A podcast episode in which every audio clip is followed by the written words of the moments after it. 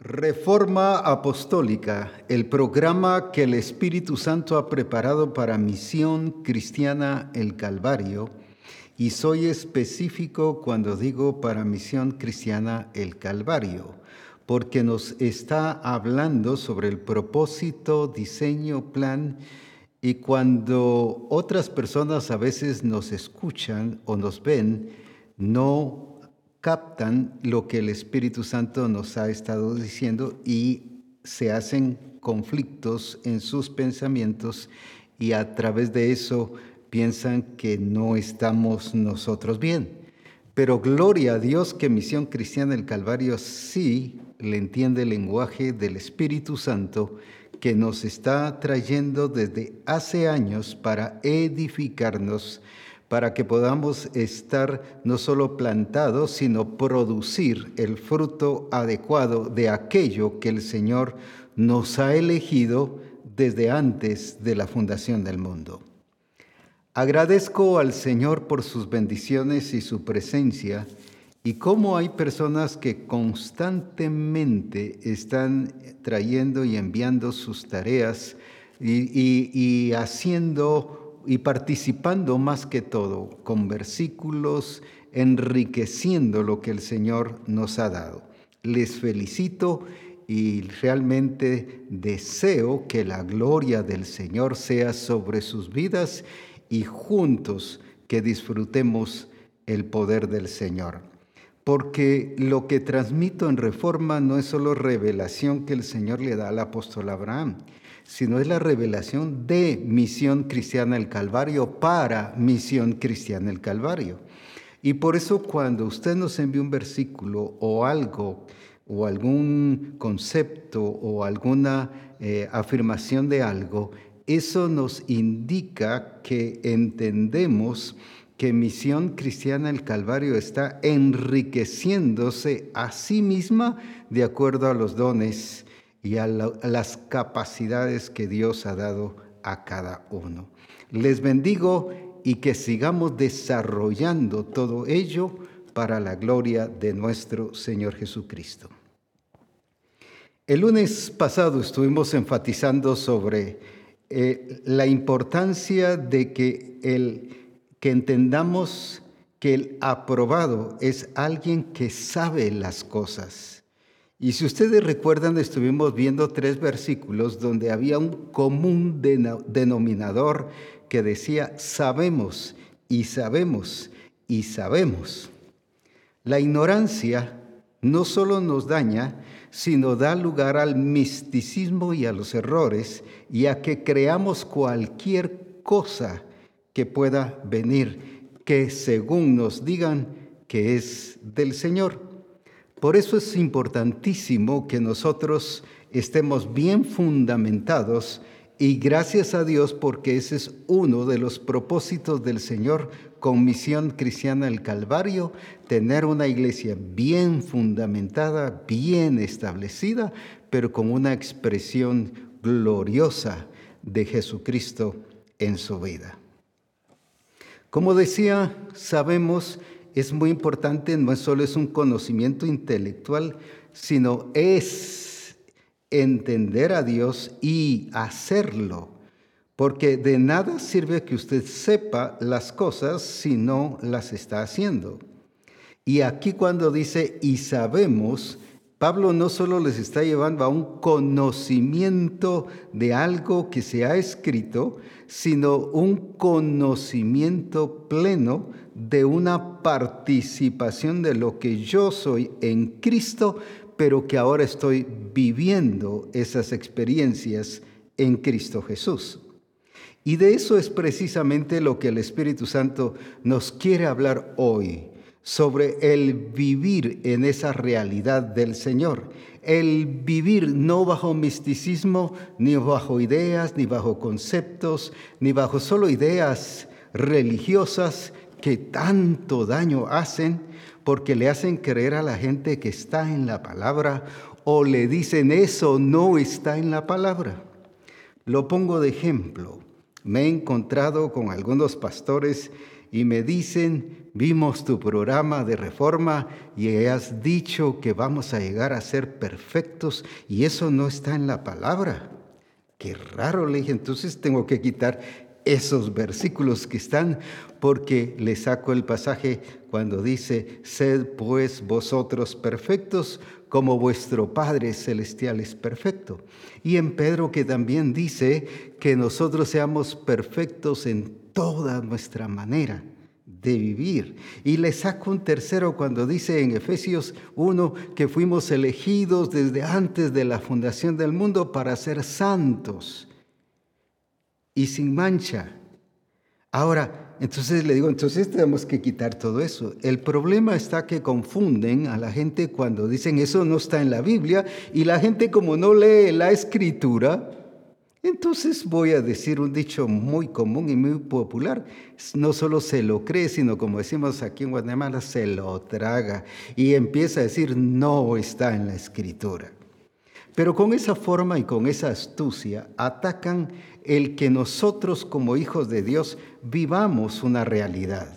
Y ahí es donde notamos la gran diferencia de lo que el Espíritu Santo está haciendo en medio de nosotros a lo que el resto de la gente está entendiendo de su propia manera. Veamos lo que dice en Juan capítulo 16 y versículo 13. Juan 16, 13 dice así, pero cuando venga el Espíritu de verdad, Él, o sea, el Espíritu de verdad, os guiará a toda la verdad.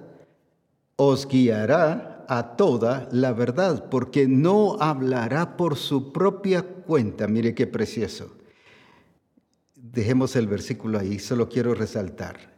Hay pastores o hay personas que hablamos de nuestra propia cuenta, como esos que les mencionaba, que, dicen no está en la escritura, hablando de su propia cuenta, sino que hablará todo lo que oyere y os hará saber las cosas que habrán de venir. Qué preciosa es la obra del Espíritu Santo porque su propósito al ser enviado es guiarnos a toda la verdad.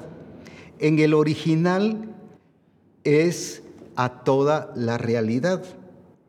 Cuando se está hablando de la realidad, se está hablando de ser objetivo.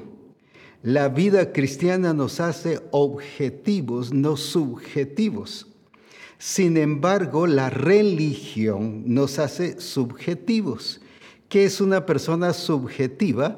que se deja llevar por emociones, sentimientos, pensamientos, ritos, tradiciones, costumbres, cultura y cuántas cosas más pudiésemos decir. Y en este caso no les importa de qué Dios estén hablando, sino sencillamente de un Dios y por eso es que muchos creen que toda religión nos lleva a Dios. Ese es un dicho muy común y la gente se lo cree. Ahora, ¿por qué se lo cree? Porque no ha entendido ni es hijo de Dios que se está dejando guiar por el Espíritu del Señor. Si ustedes recuerdan, también mencionamos el versículo de Romanos 8 cuando nos está hablando que el que es guiado por el Espíritu, ese es hijo de Dios. ¿Por qué estoy resaltando tanto esto? porque a veces nos dejamos guiar, como dije, por costumbres, tradiciones, ritos. Quiero poner, por ejemplo, las iglesias, cuando Pablo les escribe, dice que se dejaban llevar por días, por costumbres, por tradiciones, las cosas de este mundo, puros legalismos como hoy pudiésemos decir. La gente le daba prioridad a esas cosas. Y, se dejaba llevar y pensaba que eso lo hacía más espiritual, cuando son costumbres, tradiciones, cosas que la religión ha establecido y movimientos entre comillas cristianos que debido a un mover del espíritu que están experimentando, empiezan a poner ciertas tradiciones y costumbres en las personas de qué hacer y qué no hacer. Y habla, por ejemplo, Pablo, de que eh, eh, la gente, por ejemplo, está y cuestiona a las iglesias de que están pensando en la luna y que están pensando en los días eh, y que están pensando en las comidas. Eso le pasó al apóstol Pedro. Él, él enfatizaba sus costumbres y sus tradiciones y por eso cuando el Señor le hizo Pedro mata y come, el Señor no le estaba hablando de ninguna cosa común o inmunda. Él solo le dijo, Pedro mata y come, porque lo que la enseñanza que le quería dar, mire cómo se pierde uno, la enseñanza que le quería dar era que Él, hablando del Señor, era para todas las personas, sin importar raza no era solo para los judíos como se pensaba en ese momento, sino era también para los gentiles. Eso era lo que el Señor quería enseñarle, pero su costumbre, su misticismo, su legalismo y que él estaba preocupado más en ritos, en costumbres, en comidas y en bebidas, se estaba perdiendo de la enseñanza que el Señor le estaba diciendo. ¿Y cuántas veces esto nos hace perdernos de la realidad y nos hace vivir un evangelio? Un evangelio bajo un idealismo, un evangelio bajo una imaginación, pero no bajo una realidad.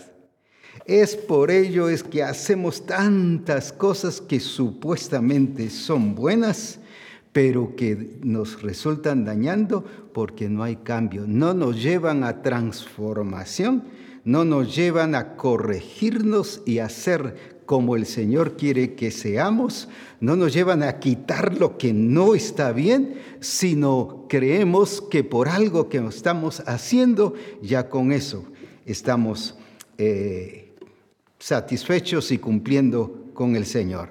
Leamos aquí en Colosenses entonces, ¿qué es lo que el Espíritu Santo a qué nos está llevando? Y nos enfoca quién es la realidad de todas las cosas. Leamos entonces este versículo y aquí creo que va a ser el énfasis de hoy de lo que el Espíritu Santo nos estará diciendo. Pues esas reglas, vuelvo a decir otra vez, esas reglas son solo sombras de la realidad que vendrá. Y Cristo mismo es esa realidad. Vuelvo otra vez a leerlo. Esas reglas solo son sombras de la realidad que vendrá. Y Cristo mismo es esa realidad. Ahora, veamos entonces esto. Todo el Antiguo Testamento y lo que el Señor le mostró a Moisés y todo el tabernáculo, incluso el oficio sacerdotal, todo eso era sombra y figura de lo que iba a acontecer. Pero venido Cristo, ahí dice la escritura que Cristo es la realidad. Cristo no es misticismo, ni es una figura, ni es un símbolo. Cristo es una realidad. El problema está que cuando yo sigo practicando cosas del antiguo pacto y sirviendo bajo el antiguo pacto y haciendo las cosas y guardando días y costumbres y tradiciones e incluso hasta de comidas y todo, ¿qué fue lo que el Señor le dijo al apóstol Pedro? ¿Por qué le llamas tú inmundo a lo que yo ya limpié? A lo que yo ya limpié. O sea, se estaba perdiendo, ¿qué cosa? La bendición de disfrutar aquello que Dios ya había bendecido.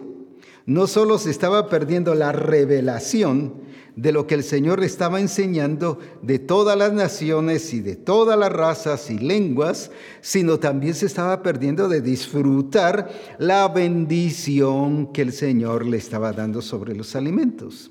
Y le dijo, ¿por qué llamas inmundo lo que yo ya limpié? ¿Cuántas veces entonces nos perdemos de la realidad y nos perdemos de Cristo, de la vida en Cristo y expresar a Cristo y preferimos expresar nuestras costumbres y nuestras tradiciones siguiendo culturas de religiones que nada que ver, pues. Cuando Cristo no es una figura, Cristo no es un símbolo, Cristo no es una sombra, sino todo antes fue precisamente que nos estaba revelando a Cristo. Pero vendido Cristo, a partir de ahí no hay figuras, no hay sombras, no hay apartes que pongamos un ejemplo. Esa es otra cosa. Pero a partir de la venida de Cristo no hay figuras. Sin embargo, ¿cuántos predicadores, si, si nos pusiéramos a escucharles, todavía están enseñando figuras? Incluso hablan de que el bautismo en agua es una figura del nuevo nacimiento y por eso no cambian y no transforman, porque lo ven como un símbolo, lo ven como una figura, lo ven como algo que no es una realidad. Entonces solo fue una experiencia que se metieron al agua y la única diferencia es que salieron mojados. Por eso es que nos perdemos de transformaciones. ¿Por qué? Porque no le estamos viendo la realidad de las cosas. ¿Y cuántas veces así todavía estamos viendo a Cristo como una figura cuando Él es la realidad? Ahí mismo en el versículo que ya leímos de Colosenses, mirábamos, Cristo es la realidad. Y la escritura nos habla ahí en Hebreos sobre, en Hebreos 8:5, también sobre que comprendamos la diferencia de las sombras y de las figuras a lo que es ahora la realidad. Leamos entonces ahí en Hebreos. Estos sacerdotes sirven en un santuario que es copia y sombra del que está en el cielo. Y tal como se le advirtió a Moisés cuando estaba a punto de construir el santuario, asegúrate de hacerlo todo según el modelo que se te ha mostrado en el monte. Una vez más voy a leer una parte que es copia y sombra del que está en el cielo, no de lo que está en el cielo, sino del, está hablando de una persona, del que está en el cielo, hablando de Cristo, que Cristo vino después, y tal como se le advirtió a Moisés cuando estaba a punto de construir el santuario, asegúrate de hacerlo todo según el modelo que se te ha mostrado en el monte. Ahora veamos entonces, ¿qué le está diciendo aquí? Eso es tan solamente es una copia, es una sombra. Lo que el Señor le dijo a Moisés, mira y hazlos conforme al modelo. Pero aquí le estaba presentando como modelo, está hablando de este, no de las cosas. Está hablando de una persona. Entonces, ¿qué fue lo que Moisés vio? Y no lo estoy imaginando ni lo estoy interpretando, sino ahí mismo dice, este. Todo era figura y símbolo, pero este, qué diferencia. Entonces, ¿qué vio Moisés? No vio solo un templo que había que construir, sino vio a Cristo, esa realidad. Y ahora viene y le dice el Señor, construye el templo bajo esa realidad. Ahora, todo esto aclara que es copia y sombra o figura.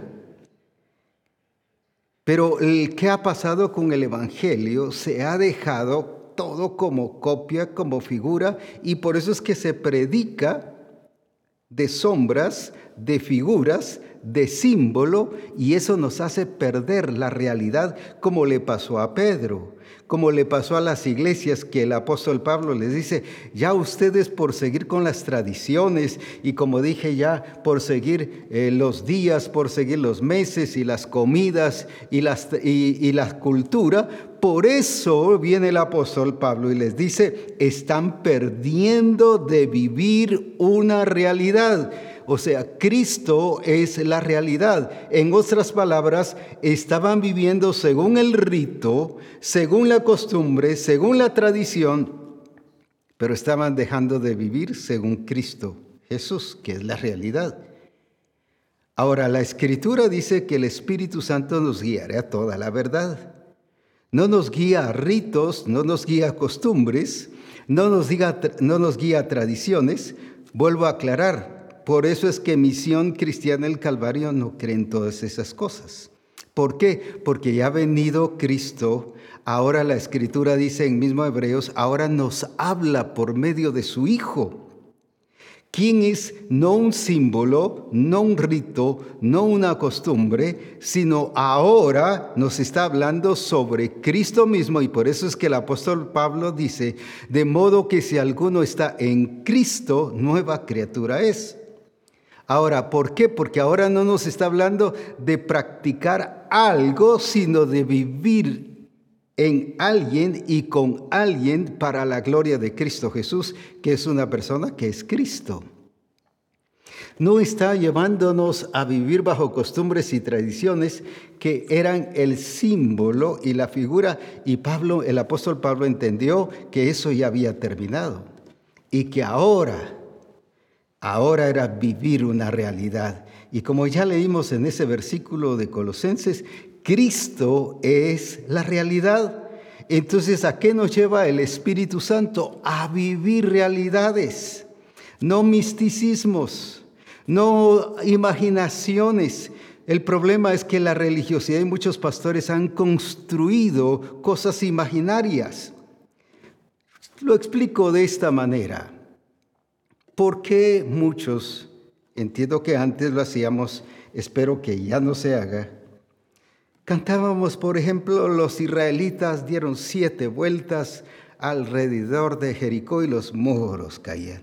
Y nosotros sentíamos que nuestros problemas y nuestros conflictos ahí caían. Lo mirábamos como un acto profético, como una danza o como un coro que así decía. Pero ¿por qué lo cantábamos? Si eso pasó para Jericó, no para nosotros pero nos hacen vivir que con danzar, que con cantar el corito. Y el problema es que el otro domingo otra vez volvíamos a cantarlo. Y el siguiente domingo otra vez volvíamos a cantarlo. Y, el siguiente domingo otra vez parecía como que los muros nunca caían. Nos hacen vivir cosas imaginarias. O aquel coro que tiene que ver con, con que, hasta zapateábamos y, que ah, decíamos que el diablo ahí lo teníamos bajo la planta de nuestros pies. ¿Y cómo eso pegó en, en muchas congregaciones? Sin embargo, los conflictos siguieron, sin embargo, los problemas de finanzas siguieron, los problemas familiares siguieron. ¿Por qué? Porque eso no produce cambio. Nos hacen vivir cosas imaginarias que supuestamente son buenas. Yo no encuentro que Jesucristo haya hecho un acto profético. Por eso es que a través de Jesucristo para acá ya no hay actos proféticos, sino ahora son acciones de vivir en la realidad en Cristo Jesús. Antes lo hacíamos porque no habíamos entendido. Pero ahora que el Señor ya nos ha dado luz, no tenemos por qué hacer actos proféticos, sino es vivir la realidad en Cristo Jesús. Yo puedo proclamar y decir, mis problemas todos se derriban, cambian. Ahora derribo toda esa situación que está provocando conflictos. No, lo que tengo que hacer es corregirme. Lo que tengo que hacer es arreglarlo. Lo que tengo que hacer es vivir la realidad. Lo explico de esta manera. Si yo tuviese sed, y empiezo a proclamar, yo proclamo que soy lleno y que el agua de vida llega a mi cuerpo y que no voy a tener sed jamás. ¿Qué diría usted? ¿Se me quitaría la sed? No, no es con proclama solamente. Lo que tengo que hacer es que, pues, ir, ya sea en algún depósito de agua especial, agarrar y tomar el agua. Esa es la realidad que tengo que vivir. A esa diferencia es la que se ha enseñado un evangelio de misticismo. El misticismo, ¿cuál es? En la teología se le llama, por ejemplo, hay teólogos que le llaman una ciencia totalmente negativa. ¿Por qué? Porque nos lleva a confusión.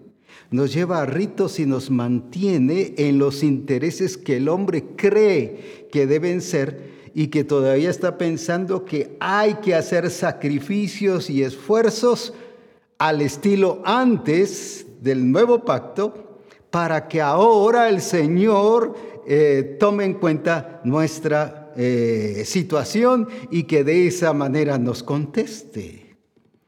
Todavía, por ejemplo, cuando hay muchos testimonios, oigo decir, miren hermanos, es que yo ayuné tres días y por eso el Señor me contestó. No, el ayuno no es para eso. El ayuno es porque estamos entendiendo y que cada vez nos tenemos que rendir y someternos al Espíritu Santo. Él contesta porque Él es fiel y Él es verdadero. Pero nos mandan a hacer cosas que suenan bien, que suenan bien, como decía el, lunes pasado, que a veces nos ponen a orar, y es cierto, yo oro y me encanta orar y paso un buen tiempo en oración. Me deleito y no paso 5 o 10 minutos o como algunos que están viendo la hora, ya, ya cinco minutos me faltan, pues voy a cubrir esos. No es una cuota, es una relación. Ahora, ¿qué les dijo el Señor al pueblo de Israel? Y especialmente a Moisés. ¿Por qué, voy a parafrasearlos, se quedaron ahí? Pero ahora sí, así dice el versículo, dile a mi pueblo que marchen, que dejen de clamar. Ya clamaron, pues ahora hay que actuar. Y muchos nos quedamos solo orando y orando porque nos enseñaron que la oración es la que quita los problemas. No, la oración nos abre y nos hace entender y vivir una vida más sometida a la guía del Espíritu para qué hacer y cómo corregirnos. Por eso es que hay muchos que pasan en oración, en oración y en ayuno, pero los problemas siguen, los conflictos siguen. Lo voy a poner de esta manera. Si yo fuese mentiroso, y viene el pastor y me dice, no, lo que usted tiene que hacer es ayunar y orar. Y me pongo a ayunar y orar, pero el mentiroso sigue. Y sigue, y sigue, y sigue mintiendo, y sigue engañando. Lo mismo pasa con, con el adulterio y con cualquier otra cosa. Mira, ayune y ore. Claro, eso va a servir para recibir la guía del Espíritu a toda la verdad qué es lo que realmente tengo que hacer. Y eso me lleva a comunión con el Señor, pero eso no me quita. No me quita. ¿Qué es lo que me va a quitar? Pues que yo deje de mentir. O sea, que entre en esa fase de guía del Espíritu para entender qué es lo que tengo que hacer y transformar y producir ese cambio por medio de la guía del Espíritu en mi vida. Entonces, ¿cómo voy a corregir la mentira? Gloria a Dios por el ayuno y la oración.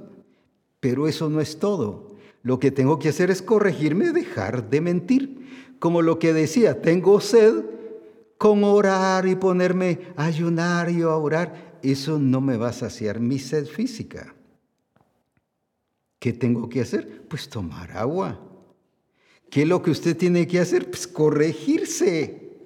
Si está en adulterio, pues es corregirse, pero si continúa, ¿qué significa eso? Puede estar ayunando 40 veces y 40 días cada vez, que no va a cambiar.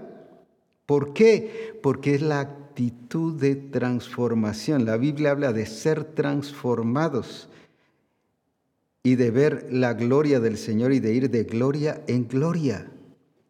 Pero como nos han enseñado a vivir un evangelio imaginario, un evangelio místico, un evangelio de costumbres, de tradiciones, un evangelio que más bien le enseñan a las personas que todavía están viviendo en el viejo pacto, pero no en el nuevo pacto.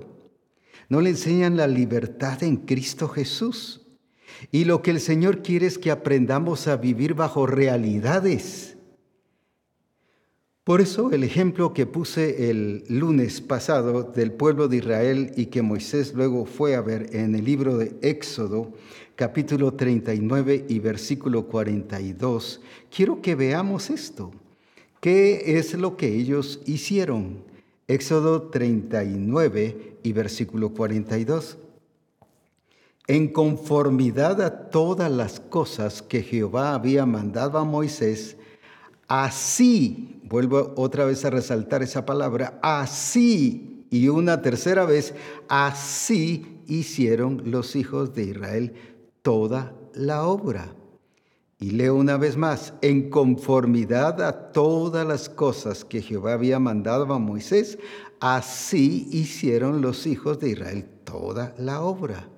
Lo explico de esta manera y lo voy a llevar al nivel de como muchos pastores y muchas congregaciones, por supuesto estoy hablando de otros, hacen.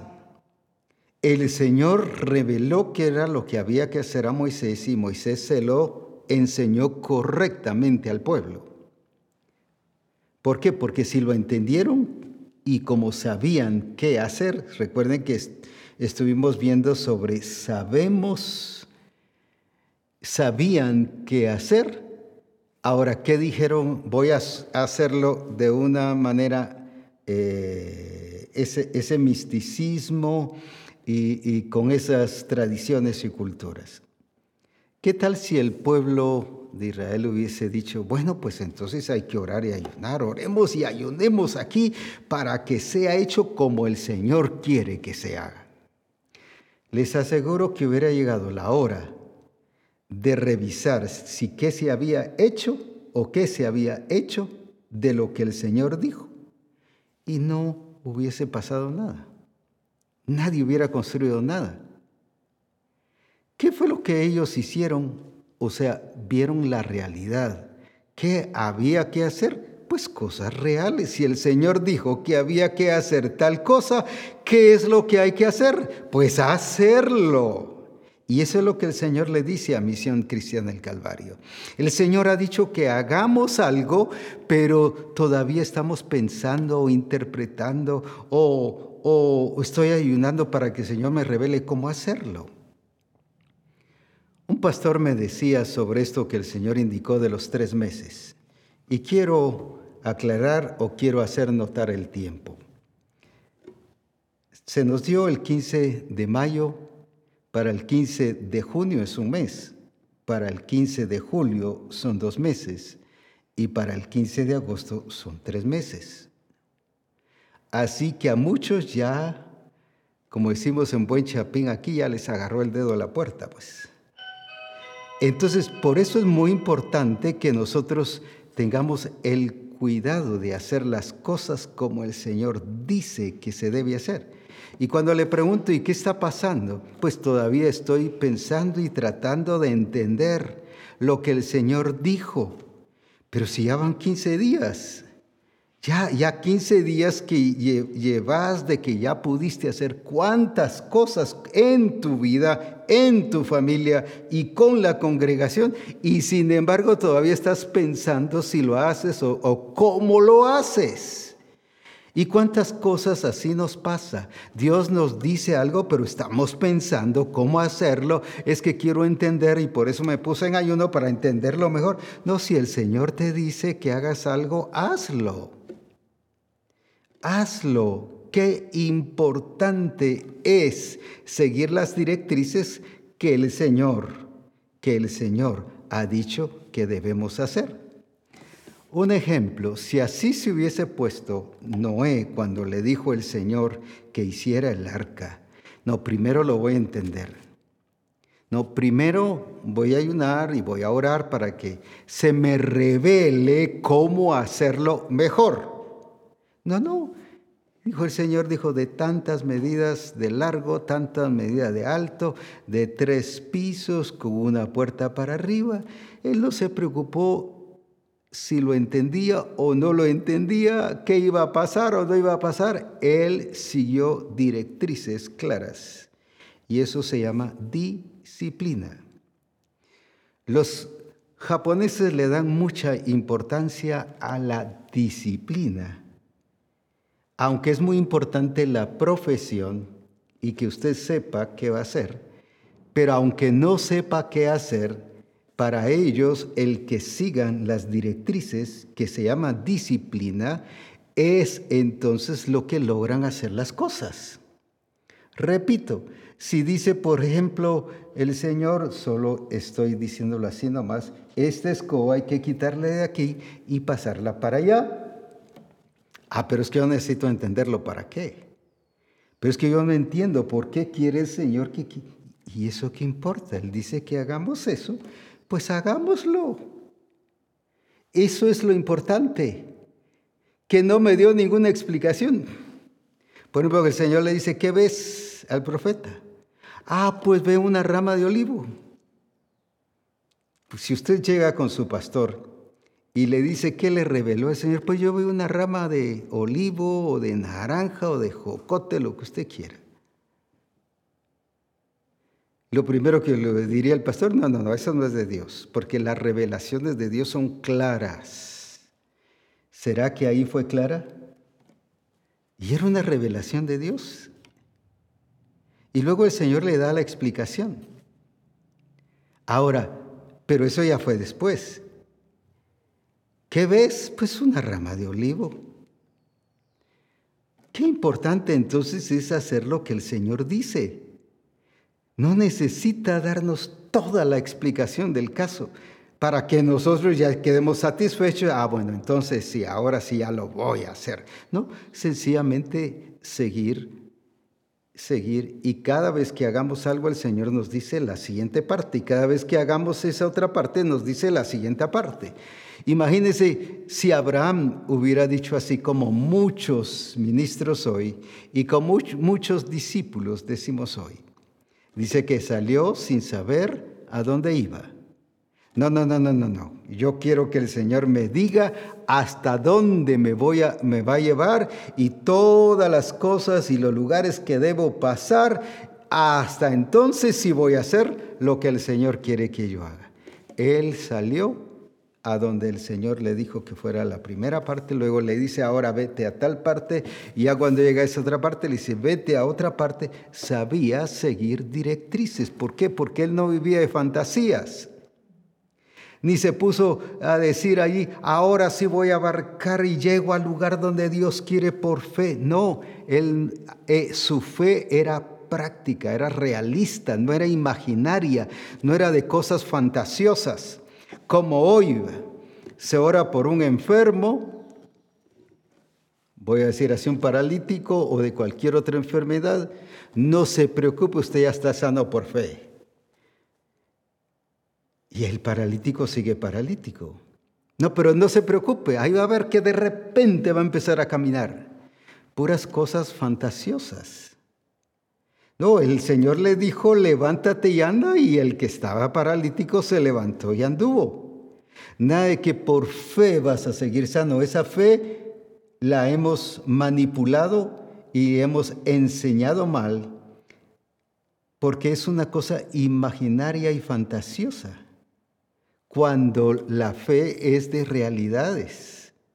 ¿Por qué se fue Abraham? Porque él conocía que Dios es Dios de realidades. ¿Qué es lo que nos va a llevar a alcanzar el objetivo?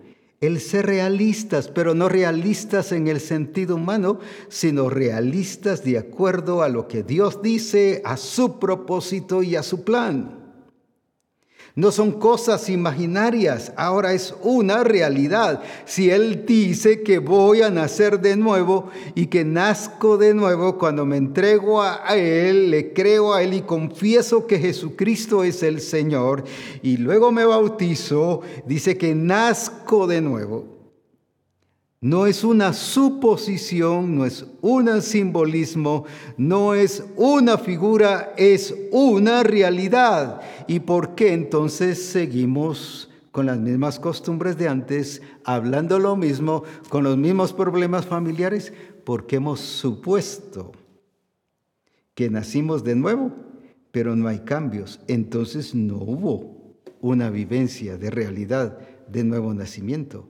¿Por qué? Porque nos han enseñado fantasías, nos han enseñado un evangelio místico, nos han enseñado un evangelio de, costumbres y tradiciones, pero no un una fe viva que es Cristo, y la escritura ya vimos que dice que Cristo es la realidad.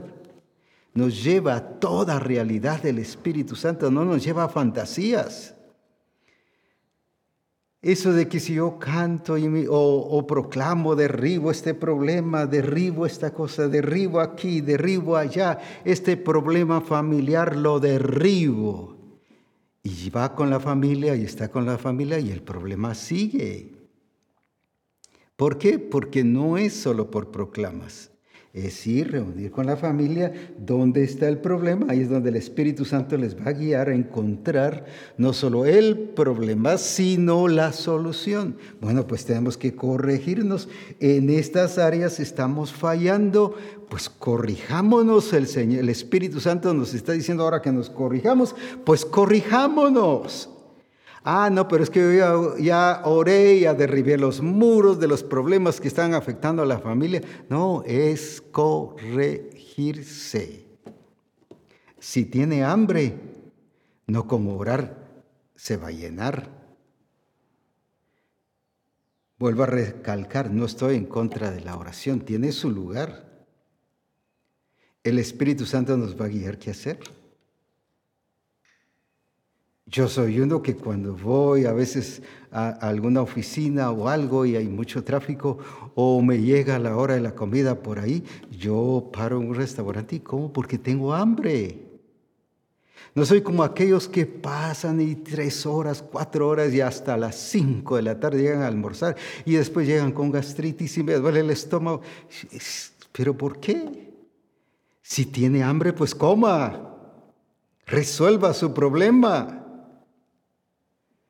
O sea, ser práctico. La vida cristiana es práctica, la vida cristiana, pero práctica no en el sentido humano, sino práctica en el sentido de lo que el Señor quiere hacer en nuestras vidas. Por eso dice que su yugo es fácil. Su yugo es fácil, pero nosotros nos complicamos. ¿Por qué? Por todas esas cosas de fantasiosas y cosas aparentemente espirituales que hacemos y tratando de hacer ritos y costumbres. Y por eso ponemos como excusa, no, no, no, eso es imposible. No se puede ser santo, no se puede ser perfecto, no se puede alcanzar el objetivo, no se puede ser una iglesia gloriosa y sin mancha hasta que Él nos lleve allá arriba, allá sí vamos a hacer todo eso. Entonces estamos poniendo a un Dios falso, a un Espíritu Santo que guió una palabra que porque nosotros no lo creemos o porque nos enseñaron un evangelio místico, nos damos cuenta que, que no hicieron bien las cosas. Si leemos en Génesis capítulo 7 y versículo 5, ¿qué hizo? ¿Qué hizo Noé? Y vamos a ver que hizo lo mismo que eh, hizo el pueblo de Israel. Leamos entonces ahí en Génesis. E hizo Noé, ¿qué cosa? Conforme a todo lo que le mandó Jehová. Una vez más, que la palabra, las dos palabras al principio, e hizo, no pensó, no se puso a traducir, no se puso a interpretar qué quería decir Dios. E hizo Noé conforme a todo lo que le mandó Jehová. ¿Qué fue lo que, voy a decir así, valga la redundancia, qué fue lo que hizo Noé? Hizo lo que Jehová le mandó hacer. Sí, pero es que yo quiero interpretar para qué si no hay oído, no hay necesidad. Es que Él me está pidiendo algo que, que no necesitamos. Y así hubiera llegado. Y si hubiera escuchado a la gente que le decía loco, que le decía, porque la escritura dice que le decían loco, que le decían que, había error y que había confusión, que no era bueno, porque se tardó 120 años. Imagínese construir algo que duró tanto tiempo. Pero ahí el Señor lo había llevado en su proceso de que alguien que hiciera las cosas correctas conforme lo que el Señor había dicho. No conforme lo que Noé interpretó, no conforme lo que Noé pensó que podría ser lo mejor. Si es que el Señor dijo esto, pero yo estoy viendo que esto podría ser así. No, hágalo como Él dijo. ¿Por qué funcionó el arca y por qué el arca no se hundió y hoy tanto barco que se hunde? A pesar de tanta tecnología y de tanta ingeniería que le ponen y que cubren cualquier error que se pudiese dar para que no se hunda. Sin embargo, se hunden. Pero ¿por qué eso no se hundió? Y 40 días de lluvia, 40 noches, más cuánto tiempo después estuvo sobre las aguas y no se hundió. Porque todo lo que Dios dice que hay que hacer es perfecto.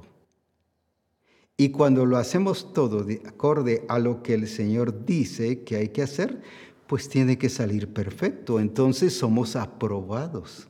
O sea, el aprobado, ¿por qué es aprobado? Porque es una persona que vive bajo realidades, no cosas imaginarias. Como dije, no que está guardando los días, los meses, los años, que está guardando las comidas, que está guardando y cuánta cosa que pudiésemos decir. Que si se viste de esta manera, que si se viste del otro, que si se pone algo en la cabeza, que si no se la pone. No, puros, puras tradiciones, puras costumbres humanas. Que ahora es el tiempo de ejecutar todo acorde a la palabra del Señor, de acuerdo a lo que es Cristo, si Él es la realidad. Por eso es que el Señor nos lleva a hacer las cosas. Entonces, ¿qué hizo Noé? ¿Qué hizo el pueblo de Israel? Ya que pusimos esos dos ejemplos, los dos, tanto el pueblo de Israel en esa ocasión como Noé, hicieron conforme Dios había dicho. Y la gloria de Dios descendió en el caso del pueblo de Israel y del templo. Pero ¿hasta cuándo descendió la gloria? Cuando se hizo conforme a lo que Dios había dicho.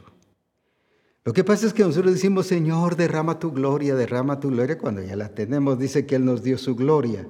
Así como el Padre le dio su gloria, nos dio su gloria. Pero seguimos clamando sobre cosas que ya las tenemos. Y estamos diciendo que no la tenemos, una, y segundo, le estamos diciendo al mentiroso, porque si la estamos pidiendo es porque estamos diciendo que Él no nos la dio. Y Él dice, les di la gloria que tú me diste, yo les he dado. Estamos no solo tratando como mentiroso, sino por ese misticismo de que, de, que descienda hoy, que descienda hoy la gloria del Señor. Pero ¿cuándo es que vamos a expresar la gloria de Dios? Cuando hagamos conforme a lo que Él ha dicho. Entonces vamos a ser aprobados. ¿Por qué? Porque Él aprueba no mis planes, no tus planes, no los planes de misión cristiana del Calvario, no el, proyecto de ninguna cosa. Dios aprueba sus planes. Y por ejemplo, le decía a este pastor, no, no tienes por qué darme, no, es que mira, a los tres meses yo le voy a entregar un resumen. No, no, a mí no. Siendo, yo no lo pedí, no es que me entregues, ni la iglesia tiene que entregarme un, resumen de lo que hicieron. Es un asunto que se lo tienes que presentar a Él. Y Él decidirá o Él va a ver si eres aprobado o eres desaprobado, pero no yo. Yo no voy a ver todos los informes que me puedan mandar si yo no lo pedí, yo solo fui el mensajero del Señor. Pero el que lo pidió fue Él, así que eres tú y Él.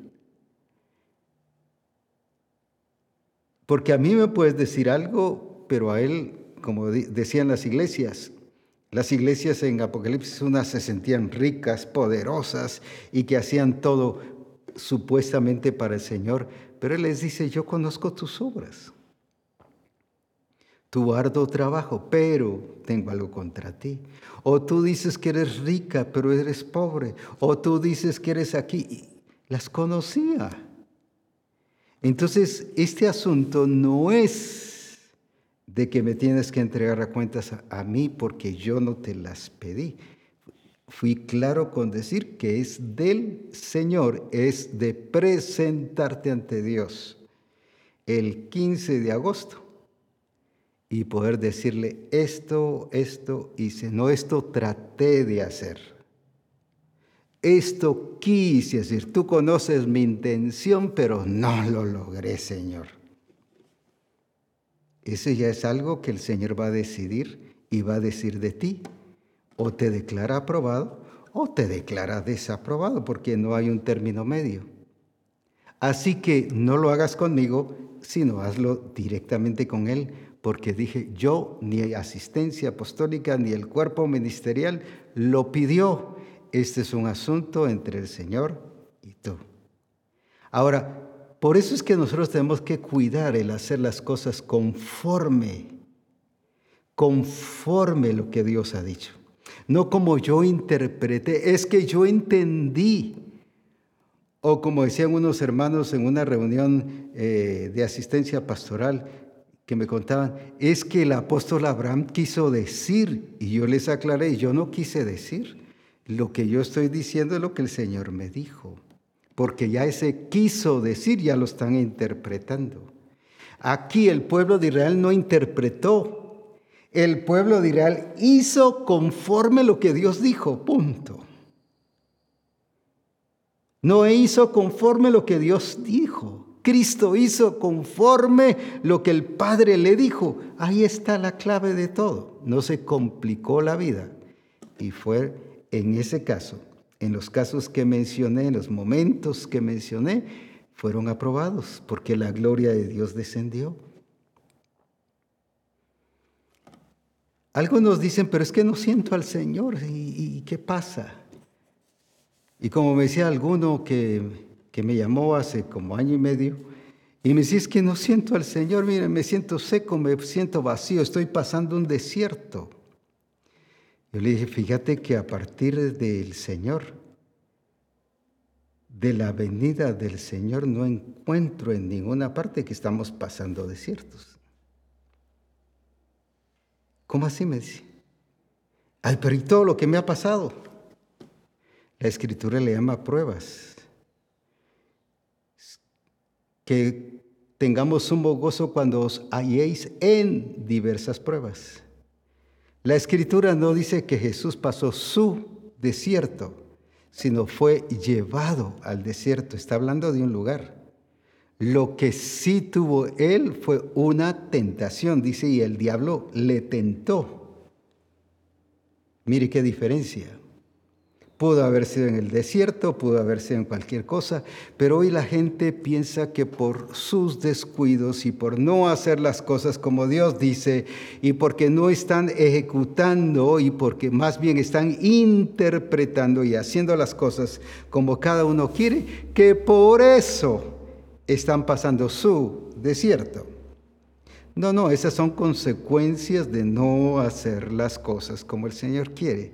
Pero lo que sí leo, no veo a un Pablo diciendo, yo estoy pasando mi desierto. O que le dice a Timoteo, mira, prepárate porque vas a pasar tu desierto. No, no le dice. O le dice a, Silvano y a Tito y a los demás, cuídense porque van a pasar su desierto. No, no les dice eso les habla de pruebas, de tribulaciones, les habla de conflictos, que es otra cosa. Pero la gente se escuda y se excusa en el desierto. Estoy pasando mi desierto. No, está pasando el proceso para que sea transformado. Y gloria a Dios que, ve, que viene, porque así como vimos el, el lunes pasado, vimos qué cosa, que la prueba produce paciencia. Y la paciencia y nos da todo lo demás que va ampliándose, desarrollando. Y también dice que nos lleva para ser perfeccionados. Si os halláis en diversas tribulaciones, dice que nos perfeccionará. Pero no tribulaciones porque yo las busco porque son consecuencia, sino tribulaciones porque las tengo que pasar. Jesús pasó pruebas, fue tentado, sin pecado, por supuesto. Y no fue tentado porque él haya caído o haya pecado y que por eso fue llevado ahí. No, no, él fue tentado para qué? Para mostrarnos cómo vencer una tentación. para mostrarnos cómo el enemigo ataca, para mostrarnos que sí es posible vencer y triunfar en todas las etapas de la vida. Él, él, él vivió una vida realista. Lo ejemplifico también con esto. Cuando él llegó a Gadara, había un endemoniado allí gadareno. Y todo el mundo le tenía miedo al punto que dice que mejor iban a dar la vuelta y entraban por otro lado. Viene Jesús y la escritura dice que entró por la ciudad. Si usted y yo, claro, ahora ya no va, pero con el entendimiento que teníamos antes, pero si hubiésemos entrado allí, le aseguro que hubiéramos hecho muchas cosas que ahora nos darían risa. Haríamos como que llevamos algo hecho la sangre de Cristo sobre este terreno, aquí en esta, en esta calle, en esta casa, la sangre de Cristo y hecho y hecho y hubiera entrado así y echo y echo y pongo y quito y deshago y hago. Él entró victorioso, directo a donde tenía que llegar.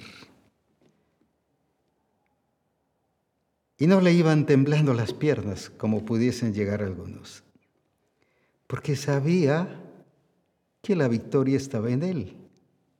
Sabía cómo manejar las circunstancias y que no era por ir llegando y hecho aquí y hecho allá y hecho el otro, no era armar un alboroto o un conflicto puro misticismo o esas cosas eh, imaginarias o fantasiosas.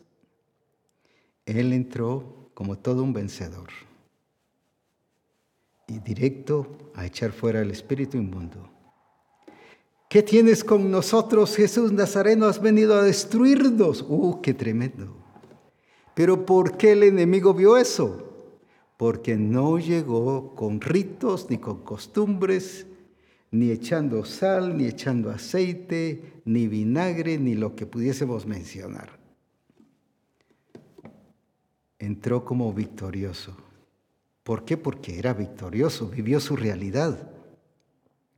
La escritura dice que tú y yo somos más que vencedores. ¿Cómo actuamos? Hay gente que cuando llega a orar por una casa y desde la entrada, si reprendo, acto, esto lo cubro con la sangre de Cristo. El enemigo ve nuestro temor y por nuestro miedo que actuamos con esas cosas fantasiosas y ritos y costumbres. Y desde ahí el enemigo ya sabe que tiene dominado y controlada la situación que según nosotros la tenemos controlada. No, Cristo entró tranquilo, pero ¿por qué? Ni entró apresurado, quítense, quítense, denme permiso y no, no, no entró agitado ni nervioso. Entró correctamente, porque él vivió su realidad. Y eso es lo que el Señor nos está llevando a vivir nuestra realidad y que ya no vivamos cosas fantasiosas. Me gusta la realidad que vivió Cristo. Él, por ejemplo, dijo, yo soy, no yo fui, ni seré, yo soy. Tenía una identidad correcta, la resurrección y la vida. Con razón, cuando le dice a Lázaro, Lázaro, ven fuera, el que había estado muerto salió, dice la escritura. ¿Por qué? Porque él tenía clara su identidad, pero no bajo misticismo, ni empezó a hacer ritos, ni empezó a hacer costumbres ahí en eh, tradiciones, ahí en el, en el sepulcro. Sencillamente llegó como todo un vencedor, con una identidad clara, real, viviendo su realidad porque dijo, yo soy. Yo soy el camino, la verdad y la vida. Pero también entendía, y unos días antes, en Juan 17, antes de ir a la cruz, les dice a los apóstoles, a los discípulos, el Padre que está en mí y yo en Él. Uf. El Padre, yo vivo en el Padre y el Padre vive en mí. ¿Será que ese es el entendimiento que tenemos? Lo sabemos aquí, pero no lo vivimos, porque estamos viviendo una vida imaginaria o contraria a esa realidad. No, Cristo está en mí, pero vivimos haciendo lo que queremos. Cristo está en mí, pero estamos expresando nuestro sentir y nuestras emociones. Es que miro, vine la situación o vino el esposo y, y me hirvió la sangre y me enfurecí, o vino la esposa y... ¿Qué está revelando sus sentimientos y sus emociones? Por eso se llama misticismo, porque el misticismo le da prioridad a lo humano. Pero el Espíritu Santo nos guía a toda verdad. Es que, mire, me provocó. Sí. ¿Qué está diciendo con eso? Yo soy el que estoy controlando la situación. Yo estoy manejando la situación, pero mala. No la situación mala, sino estoy actuando mal, porque no estoy siendo guiado por el Espíritu a toda la realidad. Como dije, Jesucristo no entró aquí, quítense, quítense, denme un permiso, porque ahora sí vamos a ver la gloria de Dios destruyendo la obra de Satanás. No, no fue haciendo todas esas ¿qué? Eh, cosas que nosotros quizás hubiésemos hecho. Llegó él sabiendo quién era. Yo soy el camino, la verdad y la vida. ¿Por qué? Porque él sabía dónde estaba, sabía su posición y sabía su posesión. El Padre que está en mí, Él, mire qué lindo, es el que hace las obras. ¿Quién es el que hace los milagros? Sí es cierto, Dios nos usa a nosotros, pero es Cristo en nosotros haciendo los milagros. Pero cuando oramos, fíjese lo equivocado que hacemos. Padre, Espíritu Santo, Cristo, haz el milagro en este hermano, en esta hermana. Y nos quedamos satisfechos, y ya oramos, y según nosotros correctamente. ¿Qué dijo Pedro y Juan? Lo que tenemos eso es lo que te damos. En el nombre de Jesucristo, levántate y anda. Qué precioso. ¿Qué le dieron a Jesucristo? Sabía que era Jesucristo el que estaba en ellos y le dieron a Jesucristo. ¿Quién hizo entonces el milagro? Sí, Jesucristo, a través de Pedro y de Juan. Pero le pedimos al Señor que lo haga, que quite el demonio, que haga esto. ¿Sabe por qué? Equivocadamente. Y después nos damos cuenta que no pasó y decimos, ¿qué pasó? El Señor no lo hizo. Bueno, quizás Él quiere y no, no pasó. Es que es a nosotros que nos va a usar. Cristo lo entendió eso. ¿Pero por qué? Porque Él sabía su realidad sabía su realidad y por eso era que vivía acorde a lo que el Espíritu Santo le estaba guiando. Ni tampoco se dejaba llevar por emocionalismo. Lo he dicho varias veces, nosotros hubiéramos celebrado una campaña ahí de ver tanto enfermo y tanto necesitado ahí donde estaba el paralítico. Este es el momento. Miren hermanos, a la gloria de Dios de aquí, aprovechémosla y vamos a sanar a todos estos. Hubiese, era emocionalismo. Hubiese sido. Pero como él era guiado a toda la verdad, a toda la realidad del Padre en él y a hacer lo que el Padre le guiaba, solo sanó al paralítico. Y como dije, nosotros hubiéramos imprudentes y nuestra emoción y nuestro gozo o nuestra reacción hubiera sido, hagamos aquí una campaña ahora! Como al estilo Pedro, hagamos tres enramadas. Quería estar ahí, y quedarse y no bajar a evangelizar ni hacer tantas cosas. como muchos quieren pasar solo en el templo y en el templo y en el templo, pero ¿y qué pasó con el mundo afuera?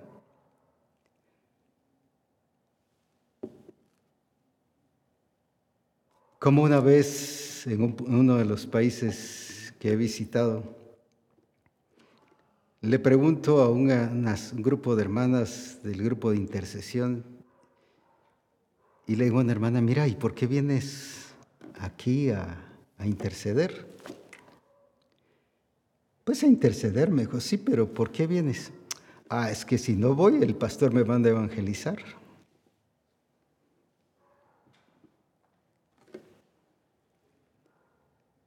estaba usando un recurso aparentemente bueno, pero ocultando su responsabilidad. Y así nos pasa, pero eso, por eso es que el, el Señor hoy nos lleva a que nos quitemos todo misticismo, toda fantasía, toda ilusión, todo simbolismo, toda figura, toda sombra y que empecemos a vivir una realidad en Cristo, porque si no, no podemos ser aprobados. Yo no puedo llegar cuando Cristo venga y presentarme ante Él y cuando Él se presente la iglesia gloriosa, santa y sin mancha, que yo llegue pensando que voy santo y que voy perfecto. Si voy practicando todas las obras de la carne pero yo en mi mente voy pensando que soy santo. No, no es así. Es porque estoy viviendo una realidad y Cristo la vivía, yo soy. ¿Y cuántas veces dijo yo soy? ¿Por qué no evangelizamos? Porque no vivimos la realidad. Yo soy la luz del mundo, punto. Entonces, ¿qué hay que hacer? Si es la luz del mundo, hay que dar luz al mundo. Entonces la pregunta es, ¿por qué no evangelizamos? No, porque el pastor no ha dicho nada, no porque no se ha hecho ningún programa, no porque a nivel de misión no se ha hecho ni, dicho de alguna campaña evangelística. Si eres la luz del mundo y has sido luz del mundo y te ha puesto como luz del mundo, ¿para qué? Para que se alumbre. Cuando yo entiendo lo que soy, entonces hago lo que soy en Cristo Jesús. Pero entonces lo que necesito aprender es que para ser aprobado tengo que vivir la realidad, no fantasías. No solo pensar o saberlo. Yo soy la luz del mundo. ¿Qué son ustedes, hermanos? La luz del mundo. Pero estamos alumbrando al mundo. Solo lo sabemos aquí pero no lo estamos practicando ni viviendo. Entonces, no estamos viviendo realidades. Porque entonces eso nos lleva a transformación, a cambios. Voy a ser luz del mundo reflejando cómo se vive como familia. Que vean, no que oigan, que vean cómo estamos viviendo. Que vean cómo van nuestras finanzas que vea cómo va nuestro negocio, que vea cómo se arreglan los problemas y las circunstancias que vienen a la vida. Porque dice en el mundo tendréis aflicción, pero confiad, yo he vencido al mundo. O sea, lo que nos viene ya está vencido, lo que nosotros nada más tenemos que hacer es aplicarlo. Y por eso es que el Señor quiere que nosotros hagamos las cosas como Él ha dicho que debemos hacer. En otras palabras, el aprobado hace conforme a todo lo que Dios ha dicho. Y por eso también es aprobado. Y porque Él nos aprueba de acuerdo al proceso que vayamos pasando. No es una prueba definitiva, ya nos probó una vez, ya salimos bien calificados y ya, súper. No, Salimos de esta, gloria a Dios. ¿Cómo quiere que salgamos? Con fe, no como ese ejército que regresa de la guerra todo mutilado y afectado, sin fe, caídos, que ya no queremos nada del Señor. No, no, que regresamos cada vez con más ganas y pasión y entrega expresando a Jesucristo. ¿Qué diferencia? Porque ese la realidad. Él decía, el que hace las obras es el Padre que está en mí. Y no se hacía conflictos. No, no, yo fui, yo fui. No, yo pensé. No, no, es Él.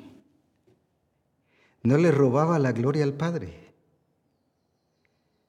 Él las hace en mí, o sea, a través de mí. Yo solo soy un instrumento y eso es lo que cada uno de nosotros somos. Instrumentos del Dios vivo, pero eso es el que vive en la realidad, no en cosas imaginarias. Así que es tiempo que nosotros como misión cristiana el Calvario vivamos la realidad. ¿Sabe por qué? Porque eso es lo que el Espíritu Santo nos guía el que vive en misticismo y en costumbres o que requiere hacer algo para, según él, conseguir algo, eso es no ser guiado por el Espíritu. Claro, no estoy diciendo que no haga nada, no, es hacer lo que el Espíritu Santo está diciendo que hay que hacer. Por eso es que Noé hizo, pero ¿qué hizo? No lo que le pareció, no lo que le interpretó, sino Noé hizo conforme lo que Dios había dicho que debía hacer. El pueblo de Israel hizo conforme a todo lo que Dios le había dado a Moisés. No se lo dijo a él, al pueblo de Israel. Es que a mí no me dijo nada. Sí, pero se lo dijo a Moisés y Moisés se los transmitió al pueblo. Alguien dirá, a mí como misión cristiana del Calvario, a mí como discípulo no me ha hecho nada, pero el Señor nos ha hecho cosas como misión que tenemos que hacer. Además, la palabra ya dice aquí que lo tenemos que hacer. Por ejemplo, vuelvo a mencionar, hacer luz del mundo, a evangelizar. No es que no me han dicho que yo tengo que hacer eso, si ahí está dicho. Estas señales seguirán a los que creen. En mi nombre echarán fuera demonios Pondrán las manos sobre los enfermos, quienes, los que creen. Hablarán nuevas lenguas, y si bebieren cosa mortífera no les hará daño. Estas señales van a seguir de quienes, los que creen. La pregunta es por cuántos enfermos ha orado. Ah, no, no, es que el pastor no me ha dicho. Y aquí está dicho, ya está dicho. Y hay que hacerlo conforme a lo que ya está dicho.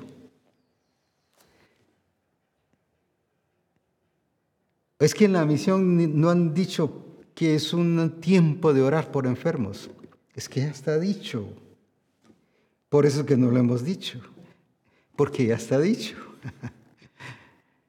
Ahora, por eso es muy importante el hacerlo todo conforme a lo que Dios ha dicho y ser guiado por el Espíritu. Como dije, Jesús fue guiado por el Espíritu. Tampoco llegó allá con Lázaro cuando estaba en la tumba y empezó a resucitar todos los muertos que estaban ahí, porque era un sepulcro y había más sepulcros. Y no se puso a este otro y vio ahí en la lápida o en qué decía y, y, fulano de tal, ah, ahora este fulano de tal se para. No, no. Él llegó específicamente a lo que el Señor le había enviado a hacer. Hizo conforme lo que el Señor había dicho. Entonces, el aprobado es alguien que no solo sabe qué es lo que tiene que hacer, sino lo hace conforme lo que Dios ha dicho. Ah, sí, pero es que la gente me critica y está opuesto. ¿Cuántos años criticaron a Noé? Le dijeron loco, le dijeron que cuántas cosas más. Pero él no se dejó llevar por eso. No estoy diciendo que haga cosas cerradas, estoy diciendo que haga cosas guiadas por el Espíritu. Que lo que haga lo haga guiado por el Espíritu. Porque eso es el Espíritu nos lleva a toda la realidad. El Evangelio no es de locuras, el Evangelio es de realidades. El Evangelio no es de improvisaciones, es de realidades. El Evangelio no es de ocurrencias, es de realidades, de lo que Él dice que debemos ser y hacer para la gloria de su nombre. ¿A qué lleva entonces a Misión Cristiana el Calvario? A realidades. Entonces, si tiene un problema familiar, ¿qué hay que hacer? Pues corregirse, sea el esposo, si es el esposo el causante, o la esposa, o, los hijos, o si son todos, pues todos corregirse. Si es un problema de finanzas, bueno, ¿dónde está el problema de finanzas? Como decía, no sé si el lunes pasado, el otro lunes, si alguien pone una venta de dulces o de helados y los hijos llegan y se comen los helados, se comieron el capital, las ganancias. Y llega, es que no me alcanza porque no, no me alcanzó, no, ni siquiera eh, eh, logré recoger lo que gasté. No logré recaudar. Claro, hay un desorden. ¿Qué hay que hacerlo? Pues corregirlo. El que quiere un helado, pues que pague. El que quiere un dulce, pues que pague. Si no, no le van a salir bien las cuentas. Ay, no es que esa es injusticia. Yo como madre, pues es su problema, pues no es el problema del Señor. Arréglelo. Y va a ver que las cuentas le van a salir cabales. No cabales ajustadas, sino cabales me refiero en que le va a salir hasta ganancias. Lo que quiero llegar o lo que el Espíritu Santo nos está hablando es que las cosas lo que necesitan es orden, es disciplina, es corrección. No es un montón de ritos. Y concluyo con esto. En el caso de Elías y los profetas de Baal, ellos creyeron, los profetas de Baal, que eran con ritos, y se dice que se sajaban, se herían, que haciendo cosas era que iban a hacer que fuego cayera ante el altar. Pero viene Elías viviendo una realidad.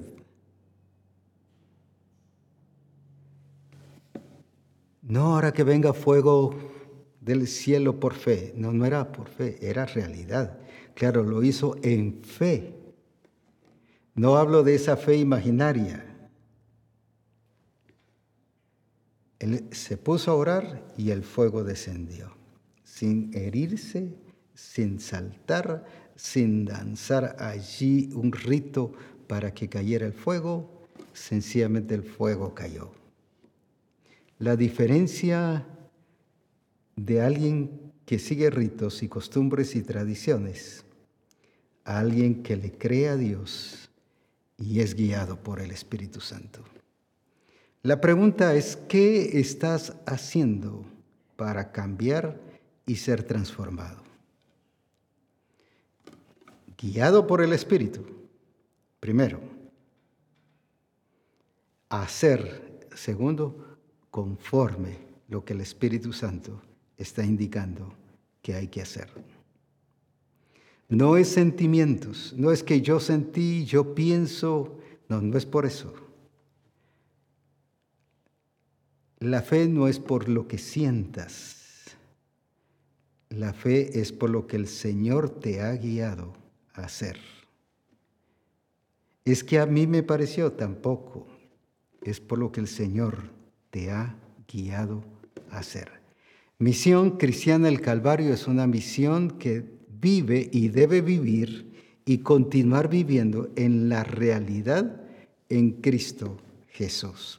Así que adelante, bendiciones en esa realidad preciosa que es Cristo y seremos la expresión de su gloria. Que Dios te bendiga, adelante y juntos disfrutando de esa gloria del Señor en nosotros.